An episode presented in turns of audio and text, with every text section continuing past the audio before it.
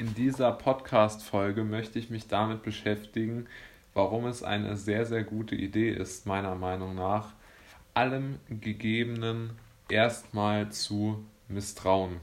Wie meine ich das? Wir haben in unserer Gesellschaft ein System entwickelt, in dem wir zu einer Horde von Ja-Sagern entwickelt worden sind. Wir haben keinerlei äh, Möglichkeiten mehr, uns selbst äh, zu entwickeln, sondern wir bekommen alles nur noch vorgesetzt. Das beginnt schon in der Schule. Ich kann mich da an meine äh, Schulzeit noch erinnern, als auch ähm, die Eigenheime und die sicheren Jobs als Beamte ähm, ja, propagiert worden sind und einfach ähm, für bare Münze äh, dargestellt worden sind, obwohl natürlich völlig klar war, dass äh, dass das natürlich für die meisten Menschen nichts ist und auch, äh, dass man natürlich nicht eine gesamte Gesellschaft aus Bürokraten äh, darstellen kann. Und man kann das natürlich auch auf andere Bereiche übertragen. Also wer um alles in der Welt möchte denn in einem Unternehmen arbeiten, in dem man nur sehr, sehr wenig von dem, was man tatsächlich auch erwirtschaftet, bekommt wer möchte immer mehr ausgepresst werden von einem System der Kontrolle und der Unterwerfung unter den Staat. Also ich finde, wir sehen da einen extrem übergriffigen Staat im Moment, der in immer mehr Bereiche der Bürger vordringt und die Bürger haben halt leider ein großes Problem und das ist die Angst. Sie haben immer Angst, durch das Raster zu fallen. Sie haben immer Angst, irgendwelche Probleme äh, heraufzubeschwören, ohne, wenn sie, äh, ohne dass sie abgesichert sind. Sie brauchen den Staat als Absicherung gegen die sogenannten Lebensrisiken. Dass das natürlich überhaupt nicht stimmt und der Staat schon jetzt eine völlig zweigeteilte ähm, Politik beispielsweise im Bereich der Gesundheitsvorsorge macht, wird vollkommen ausgeblendet. Schauen wir uns beispielsweise die meisten Studenten an. Die meisten Studenten studieren aus einem Grund, der sich völlig von den früheren Generationen unterscheidet aus meiner Sicht.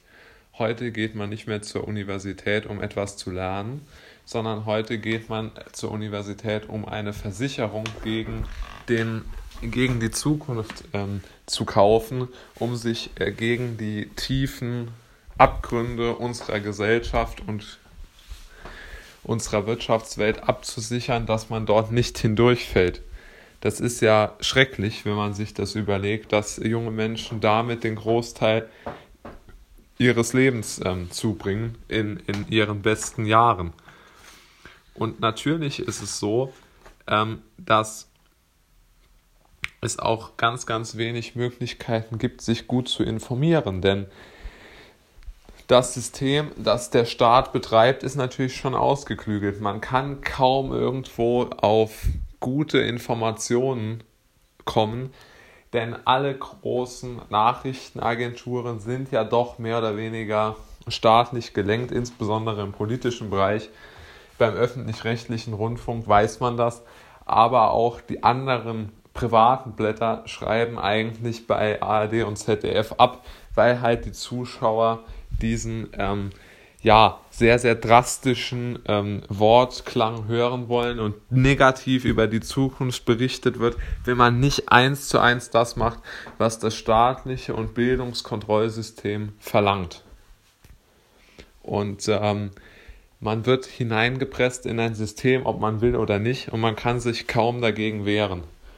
Und es gibt kaum Möglichkeiten dagegen zu rebellieren, die einzige Möglichkeit besteht darin, enorm selbstreflektiert zu werden. Man muss selbst reflektieren, ob man wirklich sich in dieses System hineinbegeben will.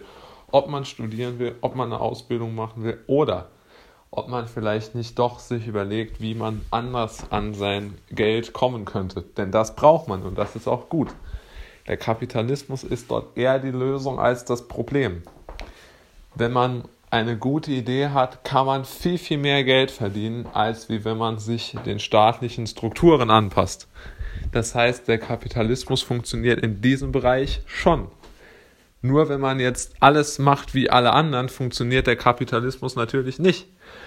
Aber genau das möchte ja das staatliche Kontrollsystem, dass man genau alles macht wie die anderen, um möglichst in diesem System des Schuldendienstes für das Eigenheim im Staatsapparat oder in einem sehr alten Konzern zu arbeiten, der durch sehr, naja, umstrittene äh, Strukturen, würde ich mal sagen, die Menschen schleust und dort keinerlei Wertschöpfung mehr erzielt, sondern nur noch den Anschluss an den Staat erhält, wie beispielsweise ähm, große Versicherer meiner Meinung nach, die an Innovationskraft kaum zu unterbieten sind, die nur noch davon leben, dass der Staat sie am Leben erhält.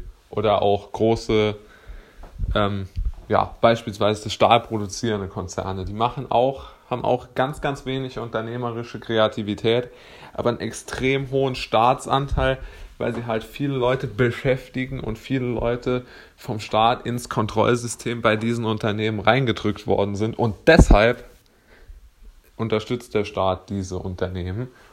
Und somit kann man ganz klar zusammenfassen, man muss sich unbedingt überlegen, ob man Teil dieses Systems werden will oder ob man rebelliert. Für die Rebellion braucht es definitiv Mut, aber es ist möglich. Man kann es sozusagen zusammenfassen. Wenn man gegen den Staat und gegen das System rebelliert, kann man verlieren. Aber wenn man mitschwimmt mit der Herde, hat man schon verloren. Man kann sein Risiko nicht einschätzen, wann man gekündigt wird, wann man seinen Kredit nicht mehr bedienen kann und, und, und. Es ist nicht möglich, das vorherzusagen. Das Einzige, was möglich ist, ist es, dem Staat gleich sozusagen durch die Lachen zu gehen, indem man sagt, okay, ich versuche selbstständig tätig zu werden und nicht von irgendjemandem abhängig zu sein.